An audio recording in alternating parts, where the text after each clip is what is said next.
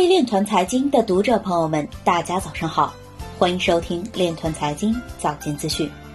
今天是二零二零年二月二十三日，星期日，农历庚子年二月初一。首先，让我们聚焦今日财经。美国联邦执法局拍卖约四千枚比特币。美国新泽西州议员发起一项数字资产和区块链技术法案。潍坊市寿光签约六个重点项目，包括将区块链等新植入海水稻种植研发的试验基地。北京二零二零年将围绕区块链技术创新，积极推动与经济社会融合发展。马耳他经管局称，币安未曾获准开展业务。赵长鹏回复马耳他未颁发任何许可证。Coinbase 三天内两次发布 EOS 网络性能下降提示。制药巨头共同开发区块链系统，追踪处方药供应链。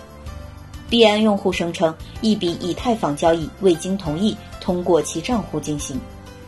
渤海银行赵志宏表示，新的 AI 时代，金融科技等将加速搭建去中心化的智能金融价值网。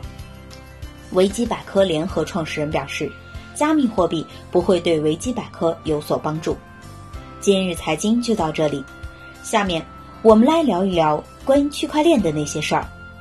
近日，福布斯官网公布全球区块链五十强榜单，中国建设银行、腾讯、百度均首次上榜，而建设银行是中国首家进入福布斯全球区块链五十强榜单的银行机构。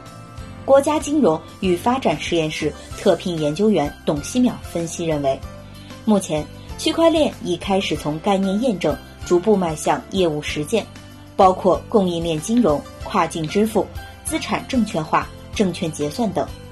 董希淼表示，未来我国要加强区块链技术应用的顶层规划和制度安排，加速底层平台、业务应用等相关标准体系建设。一方面以此更好参与国际竞争，一方面杜绝借机神话炒作区块链。以上就是今天链臀财经早间资讯的全部内容，感谢您的关注与支持，祝您生活愉快，我们明天再见。